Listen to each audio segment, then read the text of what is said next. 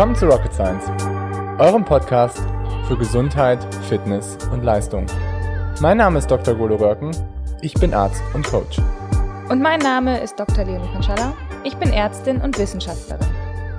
In diesem Podcast wollen wir euch die neuesten wissenschaftlichen Erkenntnisse näher bringen und euch zeigen, dass die Verbesserung eurer Gesundheit und Leistung keine Raketenwissenschaft ist.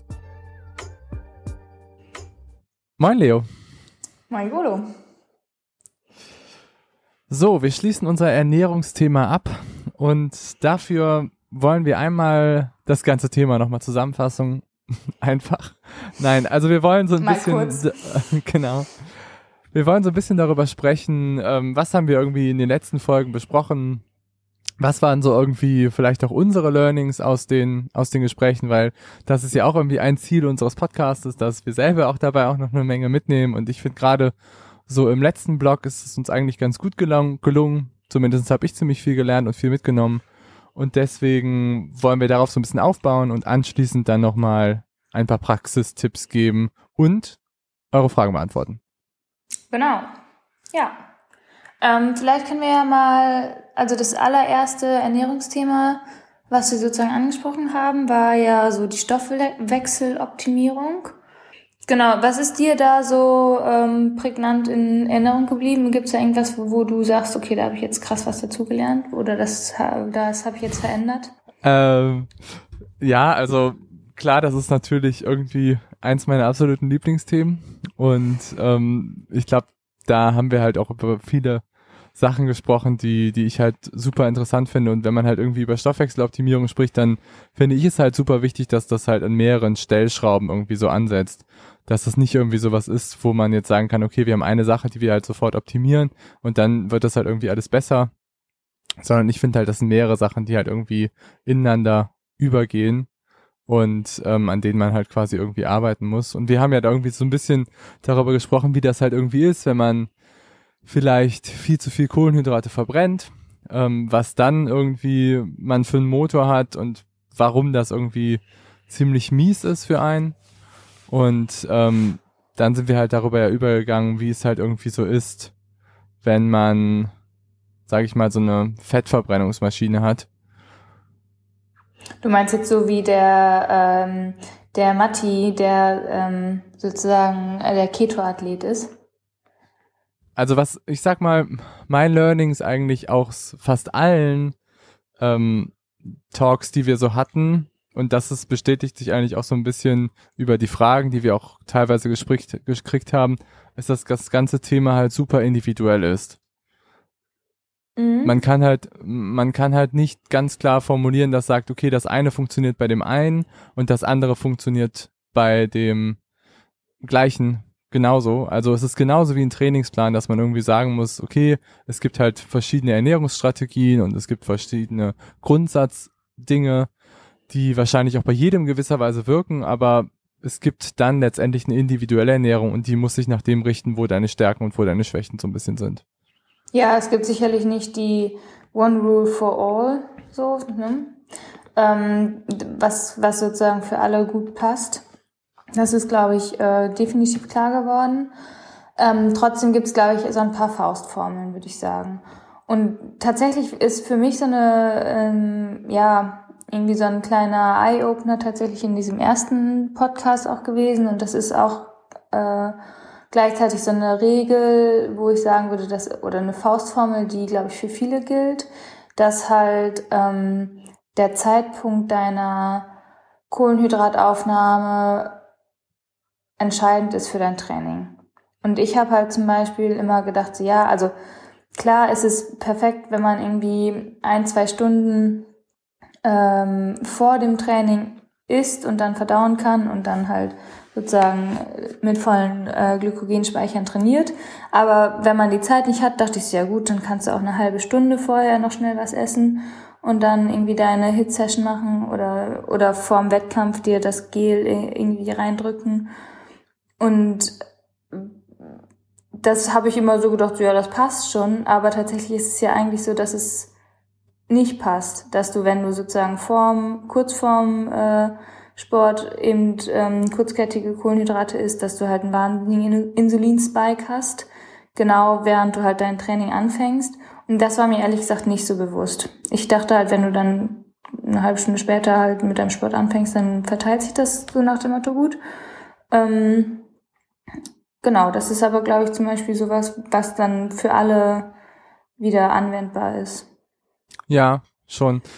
Was mir da halt auch irgendwie immer auffällt bei solchen Dingen gerade, wenn wir jetzt auch über ja, Stoffwechseloptimierung sprechen, ist, dass das so ein Prozess ist, den man lang, den man sehr langfristig, glaube ich, angehen muss und nicht irgendwie was, wo man auch sagen kann, okay, das ist halt so ein schneller Fix irgendwie von was und das macht man von jetzt auf gleich, stellt man das einfach um und alles ist gut, sondern es muss halt irgendwie da schon, man muss sich das schon genau überlegen, wie man da ansetzt und wie man das Ganze umzustellen hat. Und was ich halt immer wieder erlebe, ist, dass sich dann halt Leute irgendwie auf einzelne Punkte konzentrieren und das halt äh, total ja, wie soll ich sagen, so apodiktisch sehen. Also die machen halt irgendwie nichts mehr anderes, sondern konzentrieren sich dann halt nur auf diesen einen Punkt und steigern sich da immer mehr rein und das ist die einzige Religion und das ist das einzige, wie es kann, funktionieren kann und dann vergessen sie halt irgendwie den ganzen anderen Kram quasi mhm. hinten raus. Mhm. Und zum Beispiel, was du halt gerade so angesprochen hast, ist was, was ich halt auch im Coaching-Bereich halt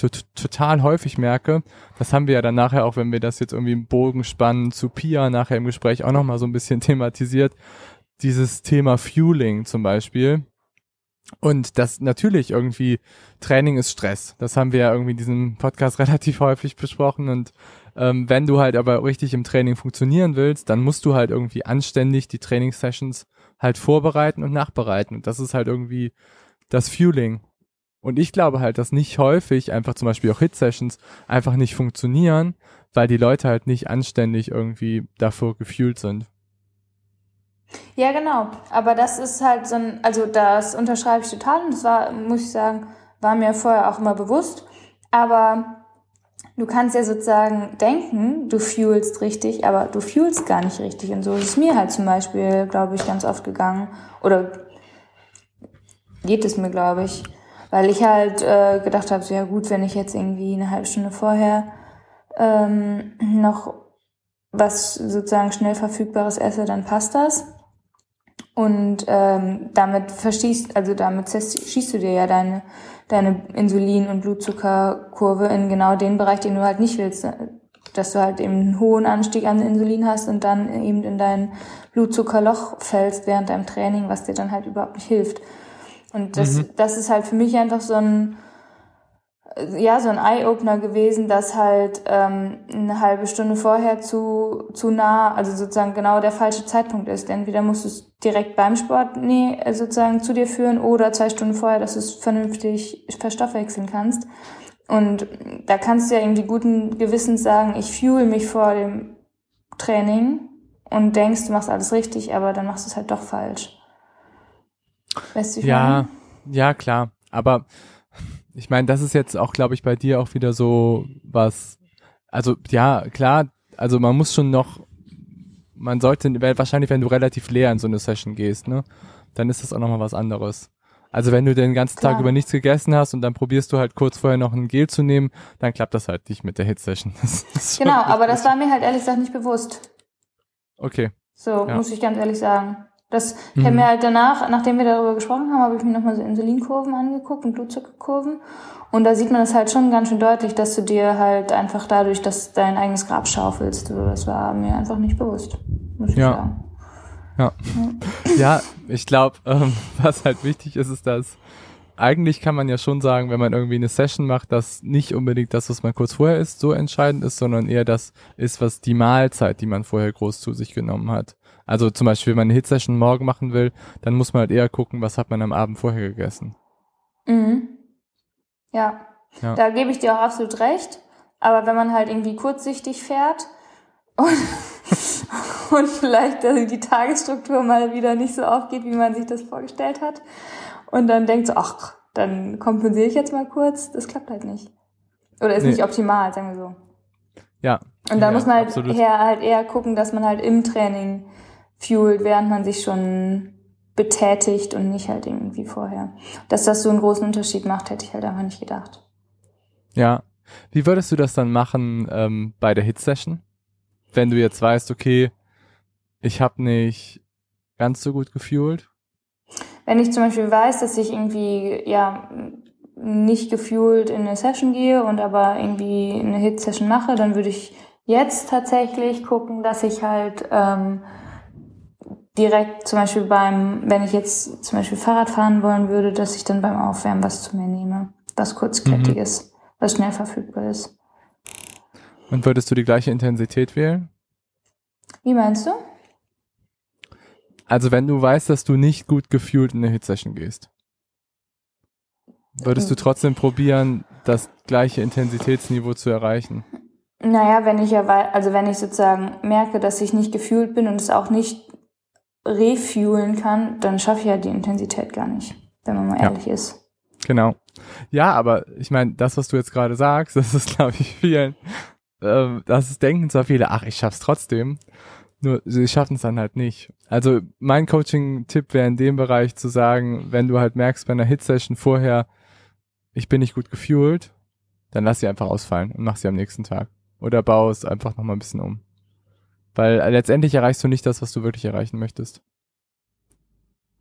Ja, da könnten dann viele sicherlich auch sagen, gut, dann kann ich äh, sechs Tage von sieben Tage die Woche mein Training ausfallen lassen. Äh, nein, Scherz. Aber ich glaube halt, ähm, ich glaube schon, dass wenn man nicht komplett leer ist, dass du halt schon auch viel irgendwie nochmal äh, aufholen kannst. Ich meine, ich würde jetzt nicht, dir, nicht sagen, ich dir recht, dass, ja. Aber bei einer Hitsession nicht. Also wenn du in eine Hitsession ähm, schlecht gefühlt reingehst, du willst ja damit spezifisch was erreichen. Du willst ja in einen gewissen Bereich deiner maximalen Sauerstoffaufnahme kommen und da rein kommst du halt nicht, wenn du nicht wirklich gut gefühlt sein bist. Weil was, was verbrennst du in so einer Stunde? Weißt du das ungefähr? Was verbrennst du, wenn du irgendwie so eine Hitsession fährst, ungefähr pro Stunde? An Carbs? Schweißtropfen? Keine Ahnung, weiß nicht. Äh, ich habe äh, ist auch ganz witzig. Ich habe letztens so ein Tool benutzt und habe es halt auch nochmal kalkuliert und äh, dann habe ich halt echt gedacht, krass, das ist so viel. Es sind halt so bei so einer Session so 250 bis 350 Gramm an Kohlenhydraten, die du halt verbrennst. Also es ist halt schon richtig, richtig, richtig viel. Und wie hast du das ausgerechnet? Ach, es, wir haben, also es gibt halt so mehrere Tools, die dir das, sage ich mal, berechnen, wie hoch dein Kohlenhydratverbrauch ist, wenn du in dem, wenn du, je nachdem, wie viel Sauerstoff du quasi umsetzt, dass man das halt quasi wie so eine Brennstelle, Brennstoffzelle behandelt. Das kann man ganz gut machen. Und das holst du halt, sage ich mal, nicht mehr so einfach auf, ne? Also ein Gel, so ein einfaches Gel hat so 20 bis 25 Gramm. Sehr gut. Dann müssen wir halt vielleicht nochmal, das ist mir klar, dann müssen wir vielleicht nochmal definieren, äh, wie, wie, wie leer du da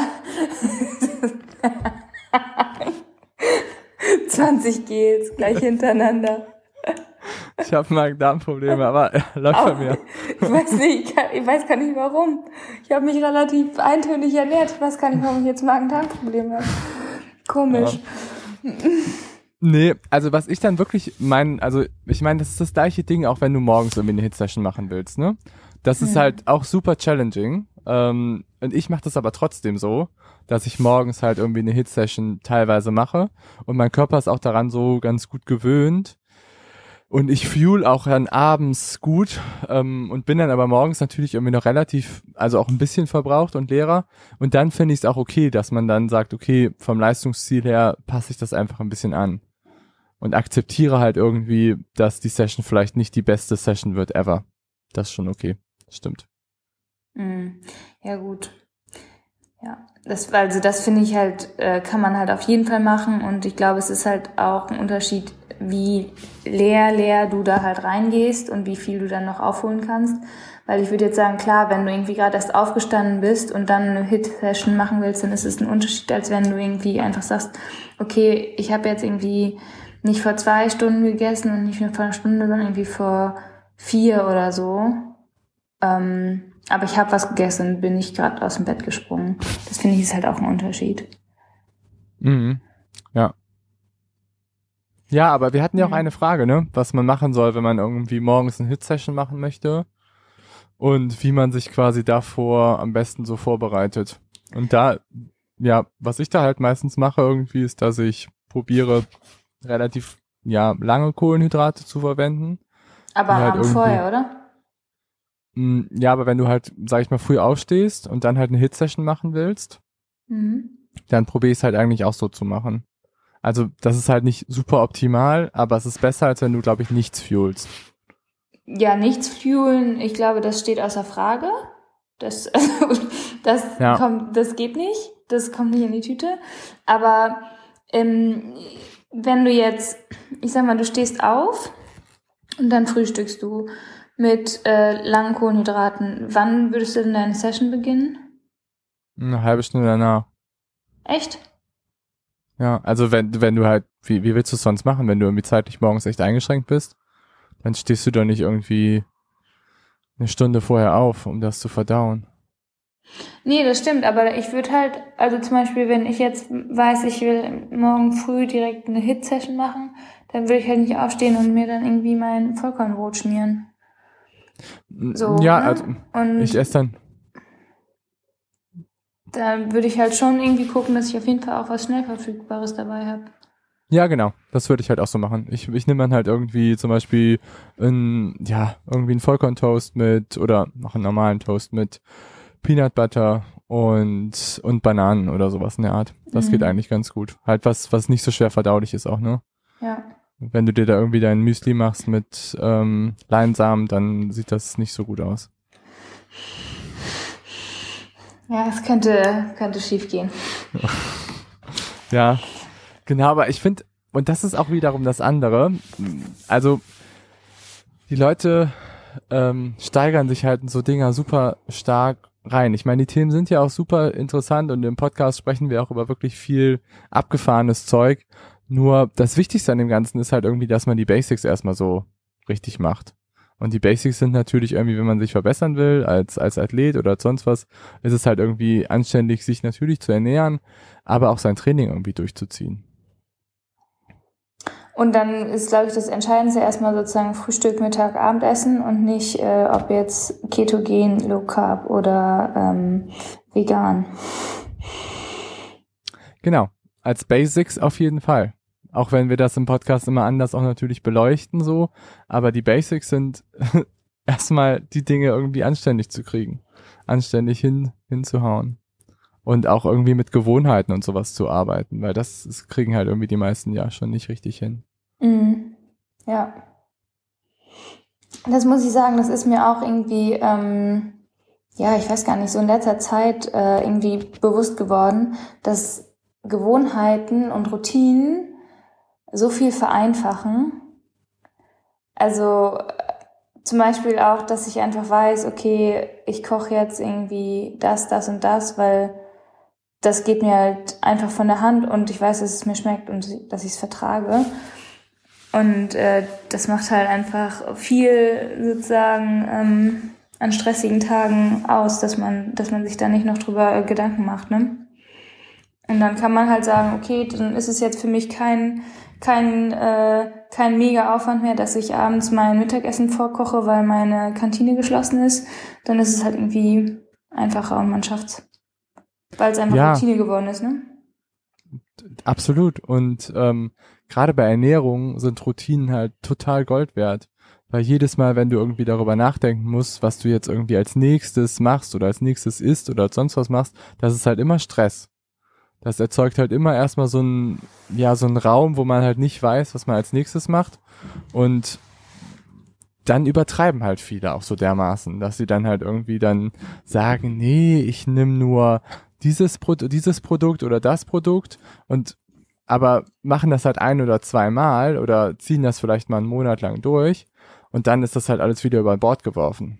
Also die meisten, die ja irgendwie Probleme haben mit Ernährung, auch wenn wir dann gleich aufs Thema Abnehmen oder sowas noch zu sprechen kommen, das ist ja meistens, hat ja sehr viel mit Gewohnheiten zu tun, dass Leute halt irgendwas ändern in ihrem Leben, das aber nicht, das halt nicht nachhaltig und lange durchziehen können, sondern sie machen das halt nur kurzfristig, ändern irgendwas kurzfristig, haben dann vielleicht kurzzeitig Erfolg und dann können sie es aber mental nicht durchhalten, dass sie das halt wirklich langfristig verändern und dann fallen sie halt wieder in alte Muster zurück. Und wenn sie dann einmal in alte Muster zurückgefallen sind, dann ist das alles über den Haufen geworfen. Und das ist bei Athleten halt auch nicht nicht anders, ne? Die fangen dann irgendwie an und ähm, ja, ändern dann irgendwas ganz dramatisch in ihrer Ernährung oder auch vielleicht in ihrem Fueling oder sonst was und erhoffen sich davon was. Und das halten sie dann halt einfach nur zwei Wochen lang durch und dann verfällt, verfällt es halt irgendwie wieder ein komplett alte Muster und dann wird abgestempelt, das funktioniert nicht. Mhm. Und da muss man halt auch einfach ehrlich dann zu sich sein und das erkennen, dass man seine, seine Vorsätze nicht durchgezogen hat. Ne? Das ist dann der nächste genau. Punkt. Ja. Mhm. Aber kommen wir doch mal zu den extremen Ernährungsformen. Dein Lieblingsthema. Ja, genau. Ich werde wieder in die Low Carb Schiene gedrückt. Ja, genau. Das, also der Talk mit Matti, muss ich sagen, war schon auch ein Highlight für mich in diesem Blog. Ich muss sagen, erstens ist Matti mega nett und mega cool und auch echt ein sehr, sehr guter Athlet. Und einfach so irgendwie das auch mit ihm zu besprechen, wie so eine ketogene Diät praktisch als Athlet irgendwie umgesetzt wird, fand ich sehr interessant. Nichtsdestotrotz auch hier wieder ähm, Obacht oder Achtung, das Ganze funktioniert halt nicht für jeden. Und das, glaube ich, ist auch in dem Podcast mit Matti eigentlich ganz gut rübergekommen. Er hat das ja auch gesagt, dass das für viele Leute nicht funktioniert und für ihn halt sehr, sehr gut funktioniert. Aber das Ganze muss man eben sehr, sehr vorsichtig, sage ich mal, in sein Training so einbauen. Weil eigentlich das, was wir gerade schon besprochen haben mit dem ganzen Fueling-Aspekt und sowas, das fällt ja in dem Moment komplett weg. Doch, er fühlt sich ja mit irgendwie drei Cashewkernen, oder? Ja, mittlerweile fühlt er sich mehr. Aber ganz früher hat er sich, glaube ich, gar nicht gefühlt. Mhm. Aber mittlerweile fühlt er sich mehr. Und ich glaube, er macht aber mittlerweile auch mehr irgendwie hochintensivere Sachen in seinem Training. Aber er macht immer noch sehr, sehr wenig hochintensive Sachen in seinem Training. Das ist schon verrückt. Was ich da, also da muss ich sagen, was ich nicht so ganz verstanden habe, ist, oder was halt nicht verstanden, aber was nicht so richtig zur Sprache gekommen ist, ich wüsste gerne, was er so jeden Tag zu sich nimmt. Mhm. Weil, also, ich meine, du hast es ja so ein bisschen erzählt, ähm, dass du irgendwie viel Fleisch, Eier, äh, Macadamia-Nüsse gegessen hast. Aber ich kann, also, es tut mir leid, ich kann es mir beim besten Willen nicht vorstellen, dass man so wahnsinnig vielfältig ist. Und ähm, ja, das würde mich, das, das würde mich echt nochmal interessieren, wie es so, ich sag mal, so ein ketogener Speiseplan aussieht, wirklich. Mhm. Also nochmal vielleicht für alle, die das nicht so genau wissen, ketogene Diät ist halt eine Diät, wo man weniger als 50 Gramm Kohlenhydrate eigentlich am Tag konsumiert. Und ähm, eigentlich sagt man so klassischerweise immer vier Einheiten Fett zu zwei Einheiten Protein zu einer Einheit Kohlenhydrate. Wie auch immer das, man das jetzt genau definiert. Also kann man zum Beispiel in Gramm definieren, vier Gramm Fett zu zwei Gramm Protein zu einem Gramm Kohlenhydrate. In Verhältnis, dass man das so isst. Also es ist eine sehr, sehr, sehr, sehr, sehr fettreiche Ernährung.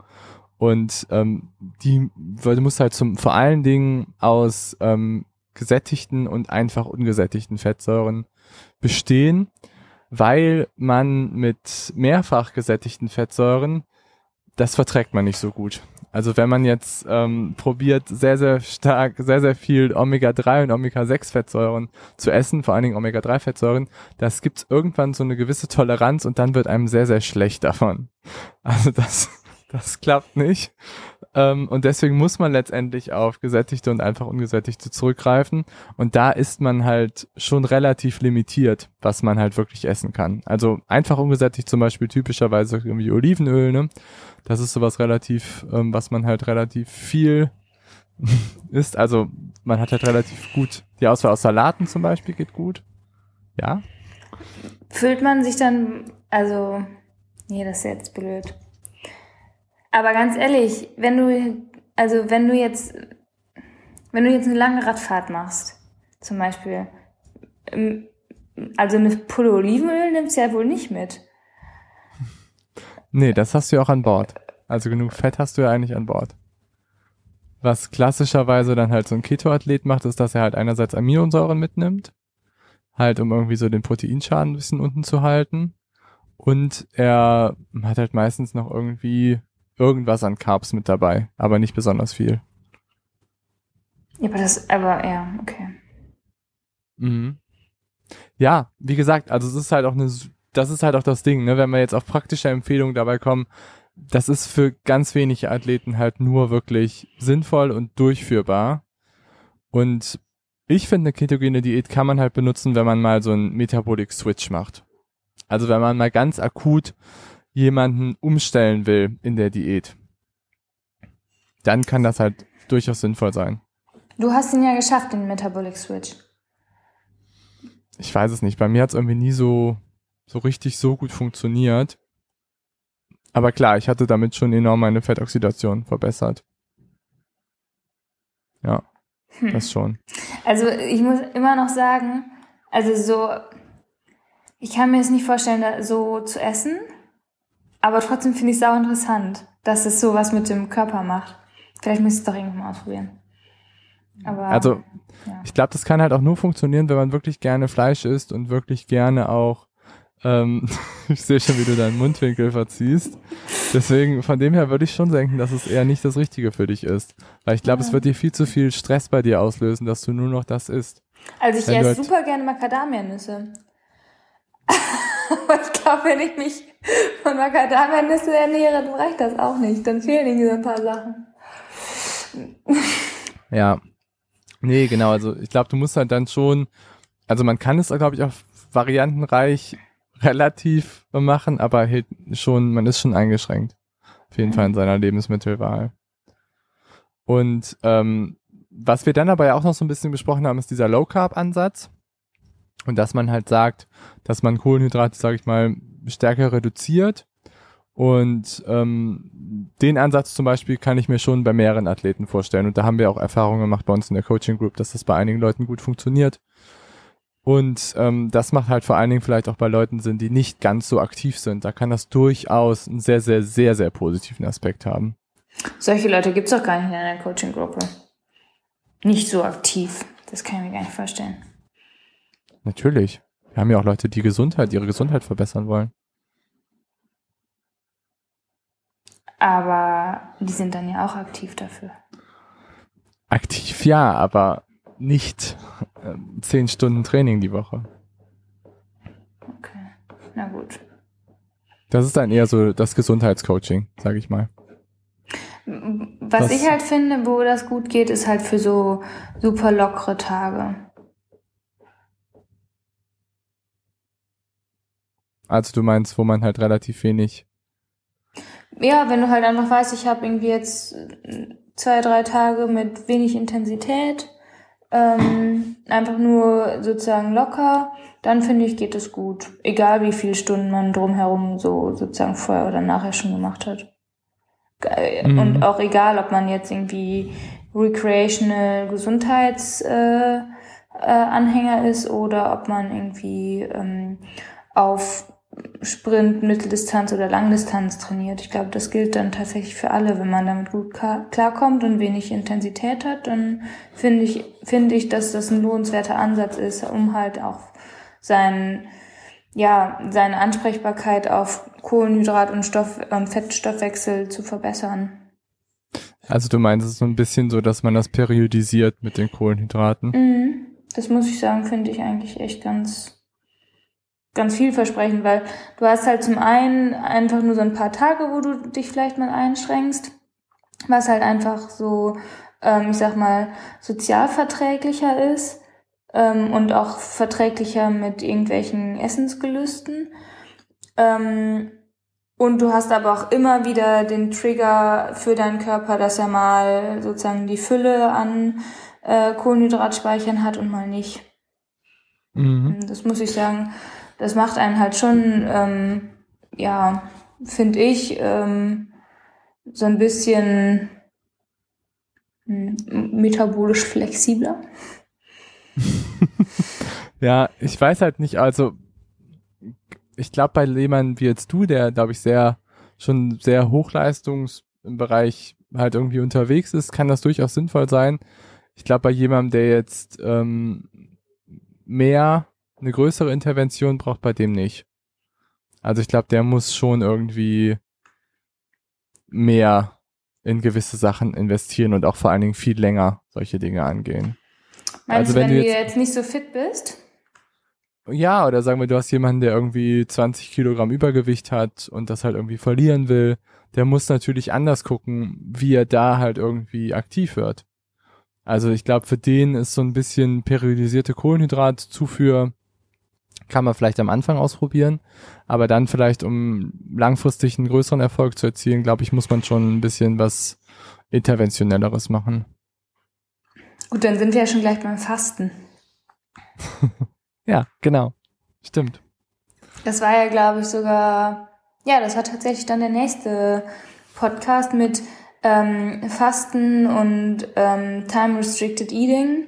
Und das ist ja tatsächlich, also das, was du, wo du jetzt drauf anzielst, ist ja wirklich so, dass wenn man, ich sag mal, eher ähm, schon eine zugrunde liegende metabolische Krankheit hat und nicht nur Unflexibilität, dass man dann mit so einem Fastenansatz einmal ganz gut aufräumen kann und seine ja. ganzen Mühen sozusagen wieder an, anstößt.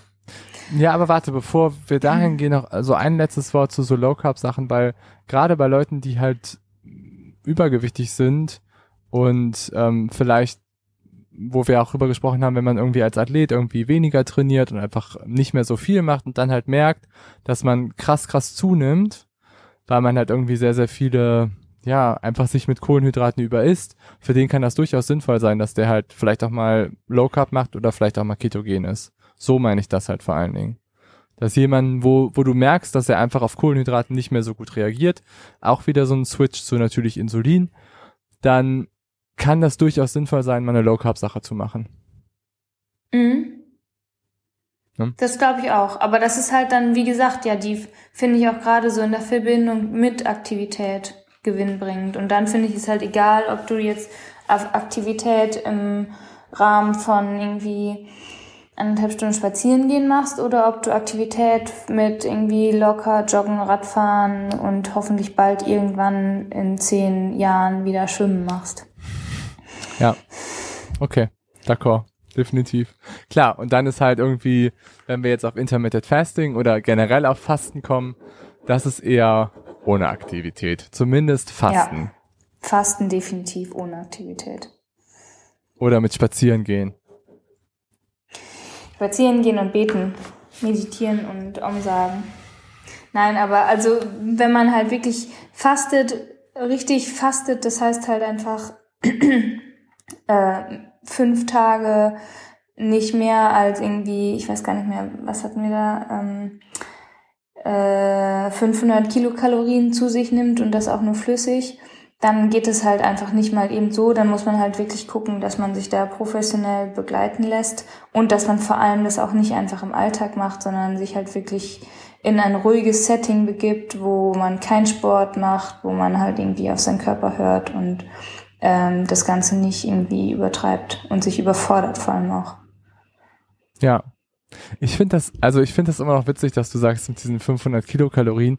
Ich, ich würde echt fasten, also für mich ist Fasten gar nichts, muss ich sagen. Nur Wasser. Ja, aber also tatsächlich ähm, laut Definition, so dieses ganze Heilfasten, Gesundheitsfasten, ähm, da darfst du ja auch zum Beispiel Brühe trinken, Gemüsebrühe.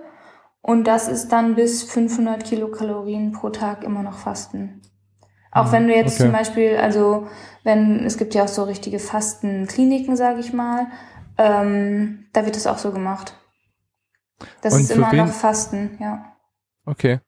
Und ähm, wem würdest du Fasten empfehlen? Ähm, ich würde Fasten tatsächlich nur äh, jemandem empfehlen, der also entweder es als, ähm, ich sag mal, spirituelle Erfahrung machen möchte, ähm, wenn man da aus irgendwelchen Gründen Bock drauf hat, ähm, oder Leuten halt, die irgendwie zum Beispiel metabolisch chronische Erkrankungen haben, wie äh, Diabetes mellitus 2. Leute, die halt da irgendwie einfach absolut dereguliert sind, was die Ansprechrate auf ihre Nahrung angeht. Und die können das halt aus einem Gesundheitsaspekt tatsächlich, ähm, den würde ich empfehlen. Ja. Würdest du Aber das auch einem nur Begleitung. Mhm. Würdest du das einem Athleten empfehlen? Nee. Also, ähm, wenn er, wenn er sagt, er zieht sich jetzt äh, fünf Tage zurück ins, äh, äh, ich sag jetzt mal, Kloster und macht da nichts, dann soll er es von mir aus machen. Lanzer Was hast du jetzt gesagt? Ähm, das ist eine Fastenklinik. Also nicht Lanz, das ist nicht das Landsmedikum, aber Lanzerhof ist auf jeden Fall eine Fasten, also die, die machen zum Großteil Heilfasten da. Ja. Echt? Okay, ja, ja gut. Ja, dann äh, kann sie sich am Tegernsee anmelden und das machen. Aber da sehe ich tatsächlich keinen ähm, sportlichen Benefit. Mhm. Aber ich finde schon, also ich weiß es nicht, aber so, ich sehe halt schon auch einen gesundheitlichen Benefit vielleicht für jemanden, der auch in unserem Alter ist, vielleicht genauso fit ist wie wir am Ende der Saison zum Beispiel, wenn man halt keinen Sport macht und einmal so, ja, als gesundheitlichen Benefit. Würdest du es nicht so sehen oder siehst du es auch so? Aber dafür musst du nicht fasten.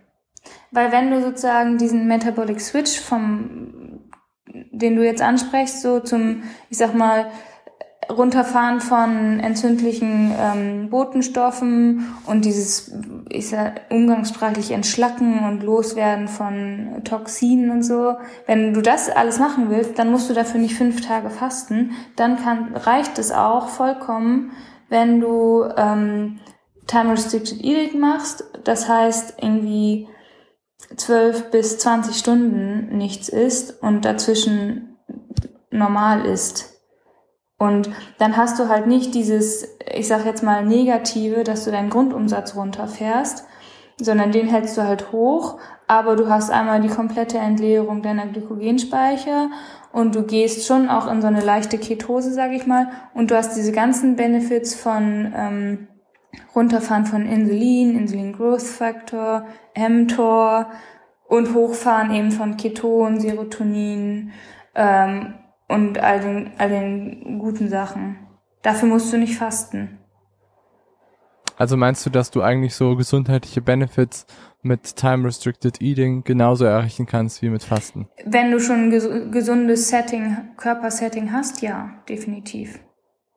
Und dann, glaube ich, machst du dir mit, mit fünf Tage Wasser trinken, ähm, glaube ich, nicht unbedingt einen Gefallen. Weil dann ist halt echt einfach. Hä? Und Brühe? Und Brühe und Tee und was, whatever.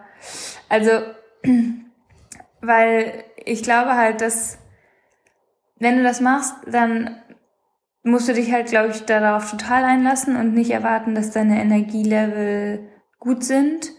Ähm, und ich glaube, dass das die wenigsten schaffen. Und ich glaube, dann kommst du halt in eher oder schneller in Defizit, der dir dann halt keine Benefits mehr bringt, sondern dass du deinen Körper halt einfach dann äh, überforderst. Witzig, weil, also ich, ich würde es halt auch gerne mal ausprobieren, muss ich sagen. Also ich würde ja, gerne mal doch. am Ende, ja, mache ich auch, am Ende ähm, das war heute witzig, Leo. Hä? Am Ende, am Ende von der Saison würde ich eigentlich ganz gerne mal, es wirklich mal ausprobieren. Du, Weil, ich will's, also ich muss sagen, ich würde es auch ehrlich gesagt gerne mal ausprobieren. Also ich kenne das nur von, von meiner Mutter, die hat das ein paar Mal schon gemacht und hat, also, hat gesagt, dass sie es gut fand. Ähm, und irgendwie würde es mich auch mal interessieren. Aber einfach nur der Interesse halber und nicht, weil ich mir davon gesundheitlich sportliche Performance-Benefits erhoffe. Äh, äh, Performance-Benefits erhoffe ich mir davon auch nicht. Aber gesundheitliche Benefits könnte ich mir schon davon vorstellen. Auch es gibt ja auch schon ein paar so Gurus in Amerika, die es halt auch irgendwie relativ stark ja, betreiben. aber da muss man auch sagen, dass die ja auch ähm, das eher dann nur drei Tage machen, ne? Ja. Also und das ist halt eigentlich per Definition kein Fasten. Okay. Weil Fasten ist tatsächlich erst fünf Tage oder länger. Okay, okay, ich glaube, verlassen wir den Sektor. Das war jetzt einfach nur mein Interessenshalber. Ähm, aber Time Restricted Eating ist, glaube ich, auch noch was, was Leute echt noch interessiert. Also Intermittent Fasting, was du eigentlich gerade angesprochen hast, auch schon, was man halt da, ja, was, warum das positiv sich auf die Gesundheit auswirken kann. Und da sind wir ja irgendwie auch so wieder bei dem Thema Insulin, worüber wir eben auch schon mal so ein bisschen gesprochen haben, dass manche Leute halt einfach viel zu viel Insulin haben und dass wenn man sehr viel Insulin hat, dass man dadurch halt dauerhaft Glucose in seine Zellen reindrückt, Kohlenhydrate in seine Zellen reindrückt und das halt einen ziemlich schlechten Effekt für unsere Gesundheit. Darüber haben wir, glaube ich, ziemlich stark auch in dem ähm, ganzen Thema gesprochen und da kann einem definitiv auch Intermittent Fasting helfen. Unterschreibe ich so. Sehr gut. Okay. Aber da müssen wir vielleicht auch nochmal, also äh, da muss man vielleicht auch sagen, das wird jetzt ja mega gehypt, Intermittent Fasting und ganz, ganz toll und so. Ähm, da muss man auch dazu nochmal sagen, dass es auch echt ähm, ein paar negative Side-Effects hat. Ähm, und zwar, also zum einen gehen halt, glaube ich, viele auch so mit, dem, mit der Idee daran, okay, jetzt mache ich irgendwie Intervallfasten und das ist eine Diät und deswegen nehme ich dann ab. Das ist halt falsch. Also mit Intervallfasten nimmt man in der Regel nicht ab, weil man halt ähm, eigentlich dann sozusagen nur Essenspausen macht, aber eben nicht äh, sein Essen reduzieren sollte, wirklich maßgeblich. Das zum einen. Und zum anderen ist es auch so, das hat mir heute noch jemand erzählt, das wusste ich ehrlich gesagt nicht, aber das finde ich mega spannend. Ähm, ich kann das jetzt auch nur, glaube ich, so halb wiedergeben. Es gab so in den 80ern relativ viele Versuche zu, äh, mit Gefängnisinsassen, denen halt ähm, so das Essen periodisiert wurde und rationiert wurde. Und die haben tatsächlich fast alle danach eine Essstörung entwickelt. Und das, also das muss ich nochmal genau nachlesen, ja, aber das finde okay. ich schon krass. Deswegen also, muss man, glaube ich, will ich hier nur sagen, dass, dass man jede. Stopp! Definitiv stopp, auf jeden Fall stopp. Ganz ehrlich, wir reden so oft über irgendwelche Kofaktoren in Studien und du kommst jetzt hier um die Ecke mit einer Studie, wo man Gefängnisinsassen das Essen weggenommen hat und dann willst du mir sagen, dass Intermittent Fasting einen negativen Effekt hat? Ganz ehrlich. Und die Nein, haben alle eine Essstörung entwickelt. Ich will nur sagen. Sauber. Erstens, wie ist sagen, die Studie überhaupt durch den Ethikrat gekommen? Wann waren ja, die? Ja, deswegen sage ich ja in den 80ern. Ach so, ja. Weil jetzt wird die garantiert nicht mehr durch den Ethikrat gehen. Nein, aber ich, was ich nur sagen will, ist, dass man halt sich immer überlegen muss, wenn man irgendeine, in Anführungszeichen, Intervention macht, dass man sich halt klar sein sollte, warum man die machen möchte, was man sich davon erwartet und was halt negative äh, Nebenwirkungen sein könnte. Und je, also keine Handlung ohne, ohne Gegenhandlung. Ähm, und die können halt nicht nur positiv sein, das will ich einfach nur sagen. Ja, d'accord.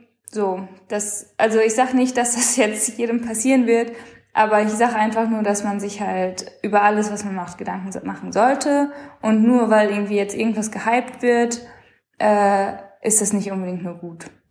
Ja. Da finde ich halt auch nochmal wichtig, sage ich mal, zu betonen, dass Intermittent Fasting, wann fängt das überhaupt genau an?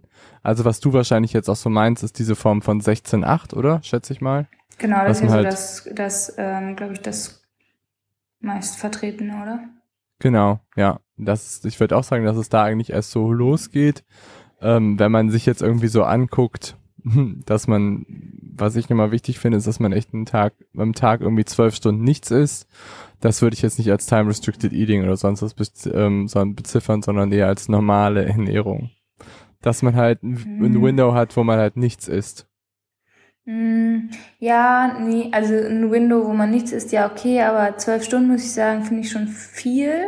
Und es gibt halt auch ehrlich gesagt ein paar Studien, die sagen, dass eigentlich so bei verschiedenen Leuten eigentlich dieses dieser Metabolic Switch schon nach 13 bis 14 Stunden eintritt und bei Frauen halt auch mal ein bis zwei Stunden früher. Und das wären dann ja zwölf Stunden. Okay. Deswegen ähm, würde ich sagen, dass das ehrlich gesagt schon so auch als Time Restricted Eating laufen kann. Zwölf Stunden? Mhm. Dann habe ich jede Nacht zwölf Restricted, Time Restricted Eating. Echt jetzt? Ja, klar. ich finde das auch total wichtig, dass man gerade das eben, diese Fähigkeit hat. Dass man halt nicht irgendwie immer craved nach Essen. Also wenn das so der Fall ist, dann finde ich, ist das schon eher pathologisch.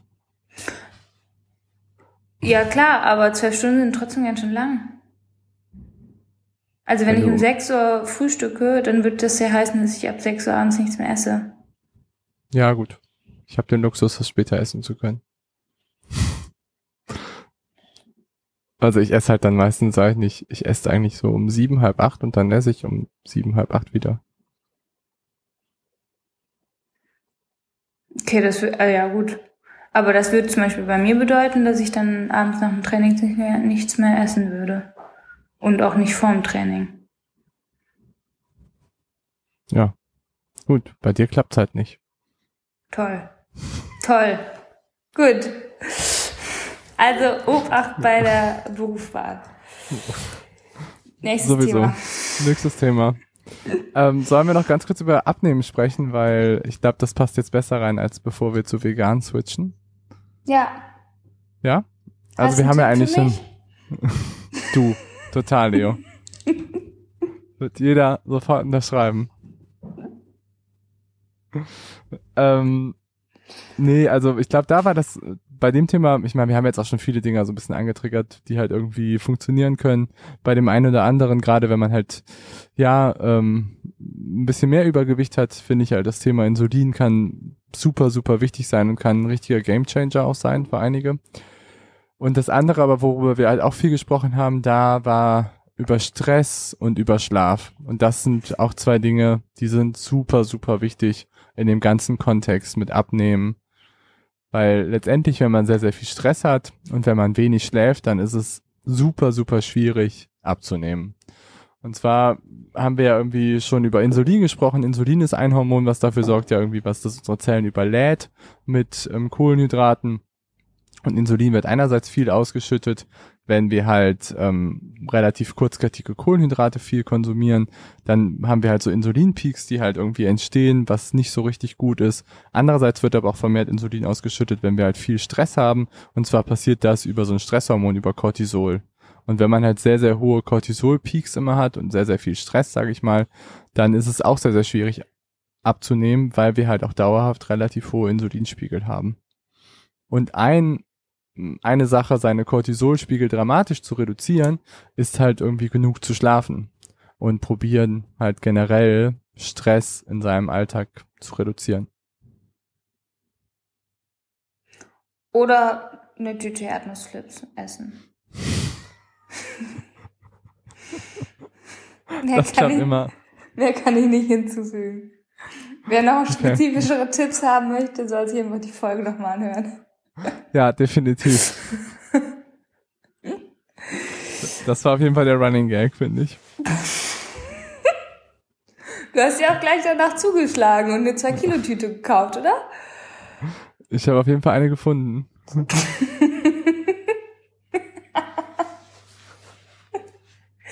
Geil. Okay, vegan. Ja. Leo, der vegane Athlet. Schieß ja, mal los. Ja, der vegane Athlet ähm, ist bewundernswert, wenn er ohne Käse kann. Ähm, der vegane Athlet, ähm, wenn er sich richtig doll Gedanken macht über das, was er isst, dann ist das bestimmt ein guter Athlet. Ähm, wenn er sich keine Gedanken drüber macht, dann ähm, ist er vielleicht nicht so ein guter Athlet, als wenn er ein Mischköstler wäre.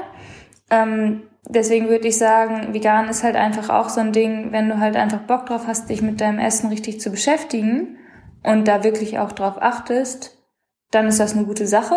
Einfach auch aus ethischen und ökologischen Gründen. Ähm, aber es ist halt einfach auch, ähm, ja, damit verbunden, dass man sich mit seinem Essen wirklich auseinandersetzen muss. Dass man einfach aufpasst, dass man alle Spurenelemente ähm, zu sich nimmt und gut versorgt ist. Also ist man nicht immer gesund, wenn man sich vegan ernährt? Nein, man ist nämlich nicht immer gesund, wenn man sich vegan ernährt. Wenn du halt nur den veganen Hotdog isst, äh, mit dem Seitanwürstchen und dem weißen Toastbrot und den geil frittierten Röstzwiebeln, dann bist du bestimmt kein veganer, äh, super healthy Athlet. Ähm, und wenn du das Ganze dann noch toppst mit irgendwie ähm, so, weiß ich nicht, 100 Fruchtsäften in zwei Wochen, ähm, dann hast du dir, dann tust du dir einfach nichts Gutes. Und äh, vegan ist halt nicht gleich gesund vegan ist halt, kann gesund sein, aber halt auch nur, wenn du dich vollwertig ernährst und guckst, dass du halt von allem, äh, was du benötigst, auch ähm, alles kriegst. Sehr gut. Ich glaube, da habe ich nichts mehr zu hinzuzufügen, muss ich sagen. Sehr gut. Ähm, okay. Mir fällt, mir fällt gerade echt ein Thema ein, was wir total vergessen haben. Was? Und zwar, wir haben, wir haben nicht über Supplements gesprochen. Was eigentlich echt schade ist. Müssen wir vielleicht nochmal irgendwann machen. Ernährungssupplements. Mhm. Die Ernährung aus der Kapsel. Mhm. Ja, das können wir gerne nochmal machen. Ich glaube, da haben wir beide eine sehr positive Meinung zu. ja, ja, das, das machen wir irgendwann nochmal. Ja, sehr gut. Okay, und dann, oh, Leo, jetzt kommt dann, jetzt kannst du yes! nochmal zusammenfassen. Jetzt kommt noch dein Lieblingsthema. Jetzt kommt mein Lieblingsthema. Ähm, ja, Mikrobiom finde ich halt, also kann jetzt jeder denken, was er will. Finde ich mega spannend. Ähm, und der, der Talk mit Pia ähm, hat mir mega Spaß gemacht. Und ganz ehrlich, wenn du nicht zwischenzeitlich tausendmal die Augen verdreht hättest, ähm, wäre da, glaube ich, äh, würden wir wahrscheinlich jetzt noch aufnehmen. Ähm, also Pia hat ja nicht so viel erzählt, muss man sagen. Ja, es ist halt einfach. Also, jetzt, bevor ich das zusammenfasse, nee, erzähl ich danach. Also, wir haben halt einfach, wir haben, oder Pia hat nochmal echt ähm, ganz anschaulich erzählt, dass es halt wichtig ist, dass man ähm, auf seine Darmgesundheit achtet, weil es eben äh, so der, ich sag mal, der der Schlüssel ist für einen gesunden ähm, Körper im Bereich des Immunsystems, aber auch im, im Bereich deiner, deines Gemütszustands und deiner Psyche, dass es halt für ganz, ganz viele Sachen eben ausschlaggebend ist. Und dass du dein äh, Mikrobiom möglichst vielfältig ähm, halten kannst und solltest, indem du halt viel ähm, vollwertige Produkte zu dir nimmst, viel fermentiertes, also sozusagen Präbiotika, oder dann auch Probiotika aus zum Beispiel Milchprodukten. Und ähm, dass du darüber halt eben dann auch wirklich ja deine Leistung ja verbessern kannst und deinen Gesundheitsstatus letztendlich auch verbessern kannst. Ja, und auch so dieser Switch zwischen Sportler, Gesundheit und Mikrobiom, darüber haben wir auch eigentlich noch relativ stark gesprochen und das es vielleicht auch am Wettkampftag entscheiden kann, wie gut dein Mikrobiom funktioniert, damit du zum Beispiel genug Kohlenhydrate aufnehmen kannst. Genau. Und jetzt muss ich, das muss ich jetzt einfach mal erzählen, weil das finde ich so faszinierend. Es gibt ein Paper über die Athletes Bug. Das finde ich halt richtig cool. Und ähm, da zeigt es halt wirklich, was ist nochmal, was ist ein Bug? Bug sind Bakterien, oder? Genau, ja. Oder sind Mikro, das Keime? Mikro, Keime also ja. Mhm. tatsächlich alles mhm. eigentlich erstmal. Ähm, und da haben die eine Studie gemacht mit Marathonläufern vom, äh, vom Boston Marathon.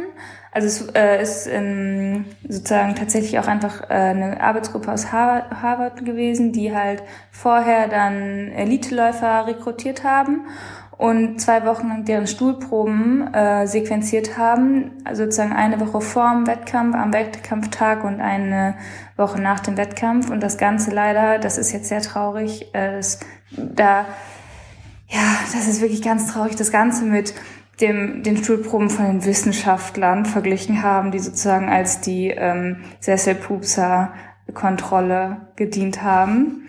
Ähm, also ja. sie haben zwar die Stuhlproben von den Athleten mit den Stuhlproben von den Sesselpupern, ähm, also den ähm, Doktor, Doktoranden den, verglichen. Ja, genau.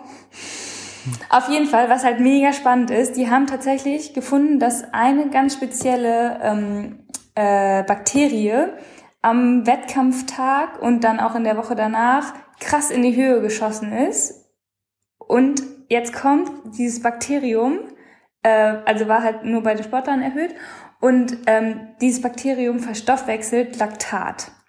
Das heißt, wenn du sozusagen dieses, äh, dieses Bakterium, das heißt, ähm, äh, oh, wie hieß das noch? Veilocella, glaube ich, Veilonella, meine ich, Veilonella, genau. Ähm, wenn du das in deinem, in deinem Stuhl drin hast, in deinem äh, Dickdarm, dann nimmt es das Laktat aus dem Blut raus, verstoffwechselt das zu kurzkettigen äh, Fettsäuren, die auch noch sozusagen positiv sind, weil die antientzündlich sind und, und, und, und, und.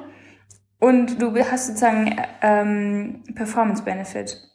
Und was noch krasser ist, das, das finde ich wirklich noch, noch krasser. Die haben dann wirklich in Mäusen gezeigt, dass Mäuse, die dieses Mikro, die dieses bestimmte Bakterium haben, eine Leistungsverbesserung von 13 Prozent haben im Lauftest. Und das musst du dir mal reinziehen. Wie viel musst du bitte trainieren, dass du dich um 13 Prozent verbesserst? Das ist echt krass. Ja. Muss man wirklich sagen. Und deswegen Mikrobiom, krasse Maschinerie in unserem Darm, kann uns halt echt ganz schön helfen, ähm, zu Super-Athletes zu werden. Also einfach Energie noch besser zu verstoffwechseln. Laktat Genau. ist ja quasi auch Energie. Genau, ja. Spannend. Sehr, sehr, Ja. sehr spannend. Also Cool. Mikrobiom mega wichtig. Und wir wollen jetzt alle äh, Veil- Veilonella haben. Vielleicht gibt's ja dazu bald ein Supplement. Vielleicht gibt's dazu bald ein Supplement, aber kann ich dir jetzt schon sagen, das kannst du wahrscheinlich genauso gut die Toilette runterspülen. Ja, wahrscheinlich ja. Okay. Abschließend ähm, kommen wir zu den Fragen, oder? Yes. Oder Ja. hast du noch was? Nee, ich habe endlich über meine Performance-Bug äh, oder meine Athletes-Bug erzählen dürfen. Sehr gut. Okay, dann, also ich habe drei Fragen. Erstens habe ich eine Frage zum Jugendtraining. Und zwar, wir sprechen ja irgendwie die ganze Zeit darüber, wie man ja Athleten weiterbringt, wie man vielleicht irgendwie seine Gesundheit bessern kann, wie man seine Leistungsfähigkeit verbessern kann und dass das alles sehr wichtige Faktoren sind. Und wie kann man denn jetzt die Leistungsfähigkeit und Ernährung von einem zehnjährigen Jungen verbessern? Leo. Your time to shine. Also, tue ich doch die ganze Zeit schon, oder? Hier in meinem schönen Zoom-Call. ähm, also, mit zehn Jahren, muss ich noch mal kurz überlegen, da war man in der dritten Klasse? Ja, ich war in der dritten. Andere waren in der vierten. Wie? Das musst du jetzt mal erzählen. Ich bin mit sieben eingeschult worden. Ah, okay. Was eine sehr, sehr glorreiche Entscheidung war von meinen Eltern. Muss man nochmal dazu sagen. Fandst du den Kindergarten so geil? Mm, nee, ich würde sagen, ich war noch nicht bereit für die Schule mit sechs. Aber ich fand noch den Kindergarten sehr geil. Ich war der Okay. Star. war ich in der Schule danach auch, aber Ah, okay. Gut, dass du das nochmal rausgestellt hast, dass wir es jetzt auch alle wissen. Perfekt. Star Golo. Äh, sollen wir dich jetzt immer irgendwie, möchtest du gerne eine bestimmte Anrede, irgendwie so ähm, Sir Golo oder so? ja, fände ich schon angemessen. King of the Kingdom of, äh, Auf Leichting, ähm, Grundschule. okay, gut. Nee, ehrlich gesagt nicht. Also Kindergarten war geil für mich, Grundschule war gar nicht so geil für mich.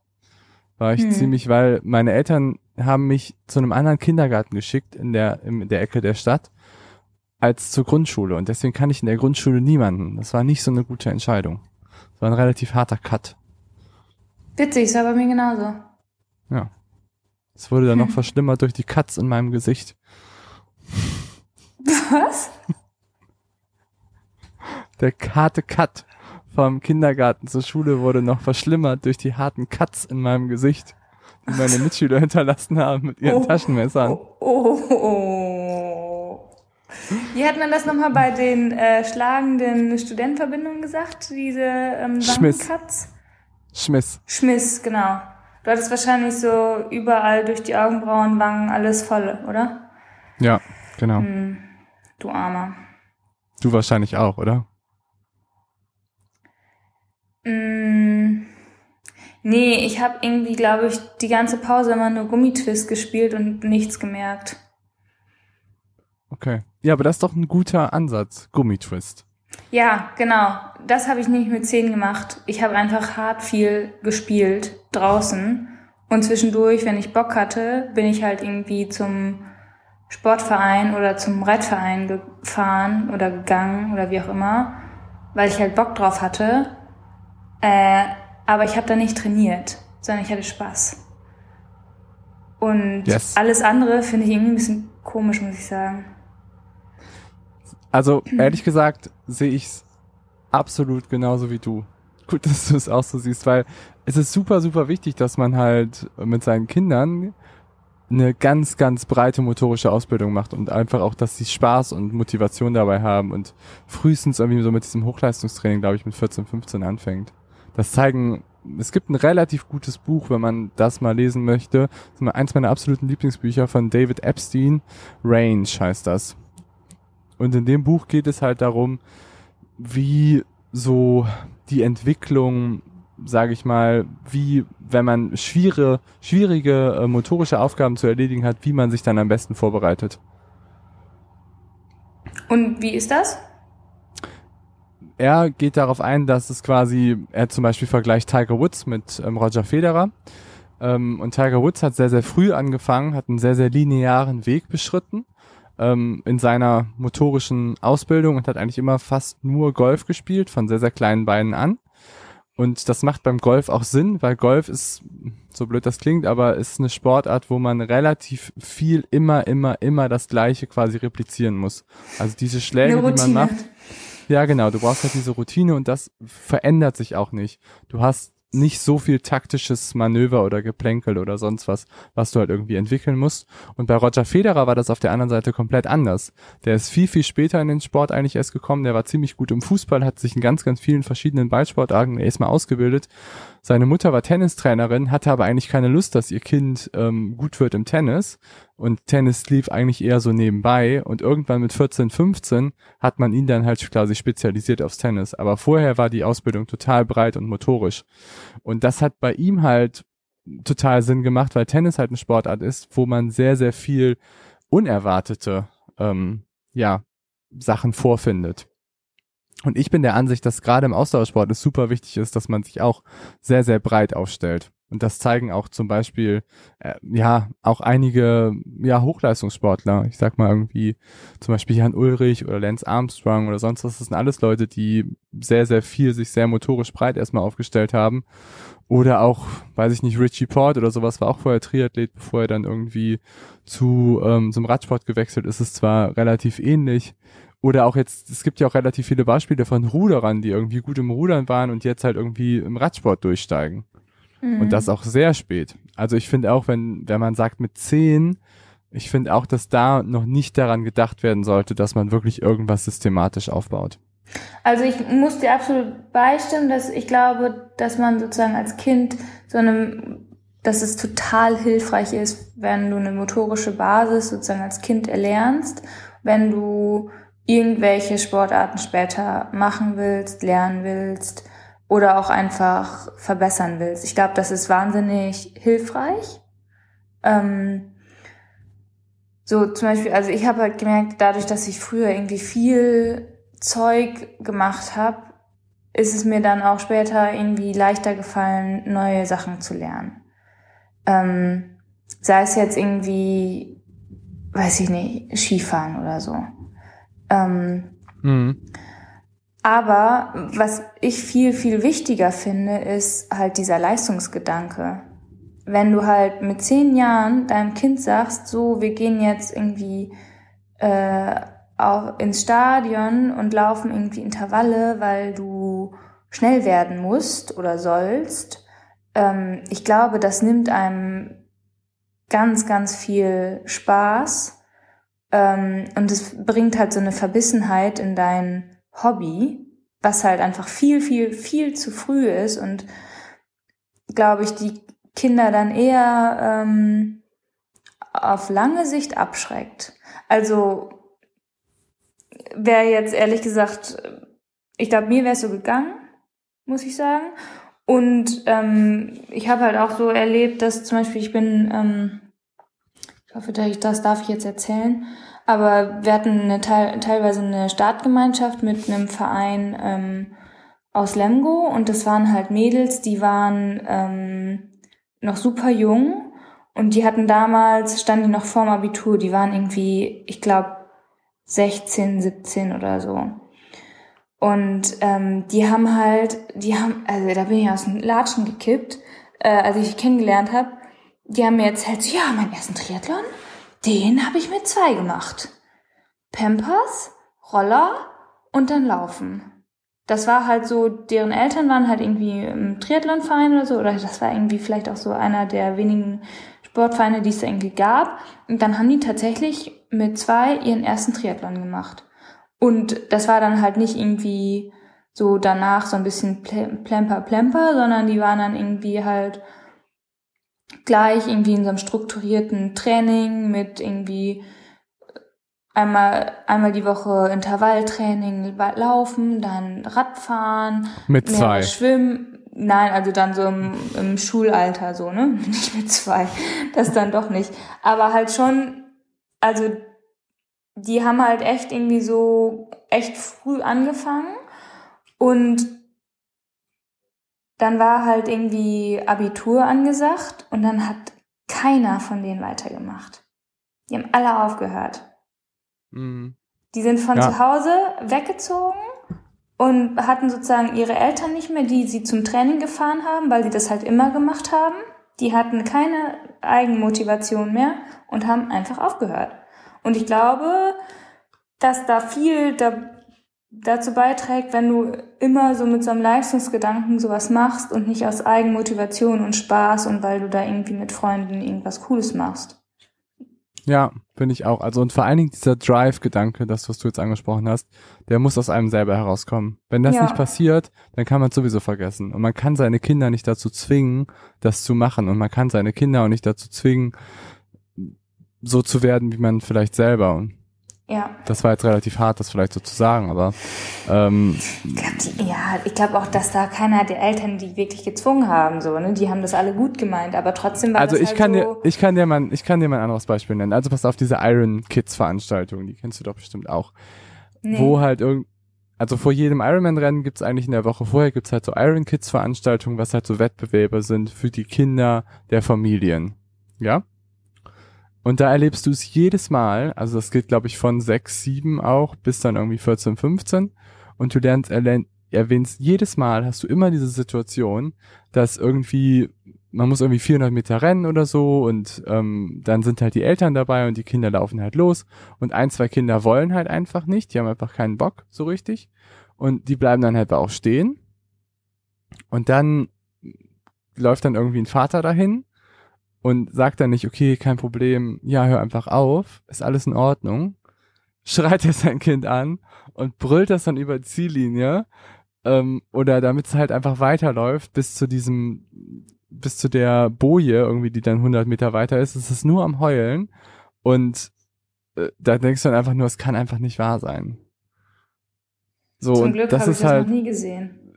Ja, das ist halt dann so, ich meine, die Veranstaltung ist super cool, wenn du natürlich irgendwie jemanden hast, der, der einfach Bock darauf hat, irgendwie mit 14, 15, 16 und irgendwie da, da Gas geben will, finde ich das total in Ordnung und absolut fand, hätte ich früher auch super, super cool gefunden. Nur man darf seine Kinder halt irgendwie nicht dazu zwingen, das genauso zu machen wie einer selbst. Und da finde ich auch mit 10 ist es halt irgendwie noch Intervalltraining und genau systematisches Training ist einfach noch viel, viel, viel zu früh. Ja. Also auch zum Beispiel, ich habe irgendwie ich weiß nicht mehr wann, wie alt ich da wirklich war, aber irgendwie im Grundschulalter bin ich in eine Leichtathletikgruppe gekommen und das war halt irgendwie so Spielerei und Quatsch machen und auf Matten hüpfen, so nach dem Motto. Und da war es nie, da ging es nie darum, äh, jetzt müssen wir aber laufen und jetzt müssen wir irgendwie das dafür sorgen, dass ihr alle schneller werdet oder so. Und, sondern es war immer irgendwie Spielerei. Und dann irgendwann kommt es halt von einem selber, dass man sagt so, ach ja, also äh, die gleiche Gruppe gibt's ja auch noch am Donnerstag. Ja, ich gehe jetzt Donnerstag auch noch und weil es einfach Spaß macht und dann entwickelt sich sowas ja. Und dann gehen da halt Kinder hin, die da Bock drauf haben. Und dann macht man das halt von alleine.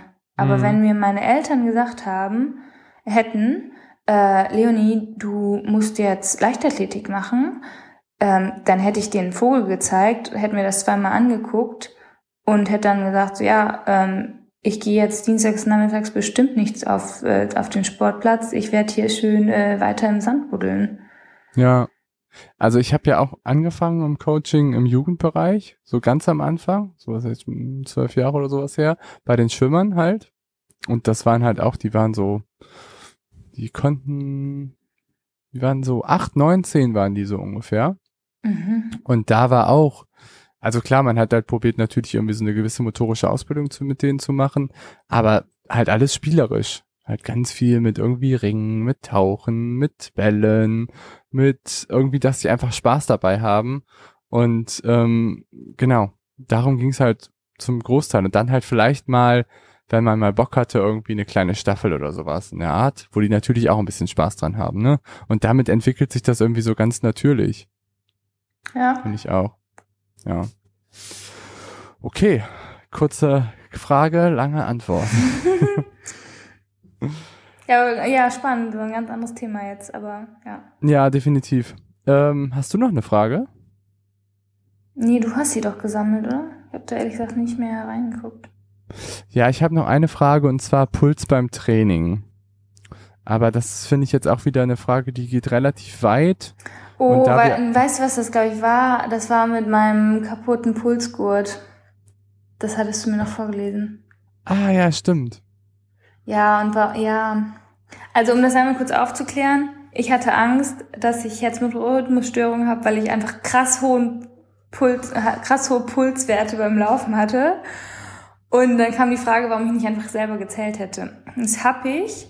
Aber das Problem, jetzt können alle noch kräftig lachen, noch ein zweites Mal. Ähm, das Problem ist, wenn du ja auf Stopp drückst bei der Uhr, dann stoppt die ja. Und dann kannst du ja nicht richtig zählen, wie lang jetzt, also dann weißt du ja nicht so richtig, wie lang du jetzt zählen sollst, weil du nicht genau weißt, wann 15 Sekunden um sind.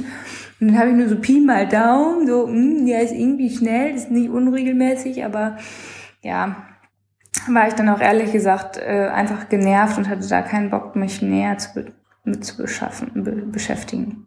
Aber klar, wenn man so, also definitiv richtige Frage und Tipp, wenn man das Gefühl hat, irgendwie, dass der Puls, den die Gadgets äh, anzeigen, nicht mit dem Gefühl übereinstimmen oder irgendwelche utopischen Werte haben, dann sollte man vielleicht auch mal selber zählen, ja.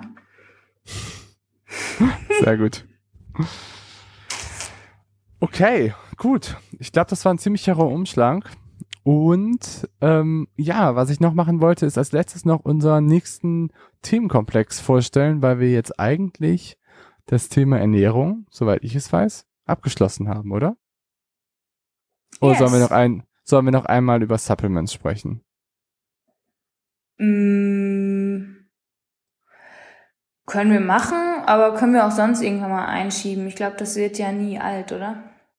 Ja, wir können ja auch mal abwarten, was ihr dazu sagt. Also schickt uns vielleicht gerne mal irgendwie Feedback dazu oder wie ihr das fändet, wenn wir vielleicht entweder jetzt als nächstes noch kurz Supplements machen und danach gehen wir zu Verletzung, Burnout, ähm, Prävention. Interessant, wusste ich noch nichts von. Ja. Aber ja, können wir machen.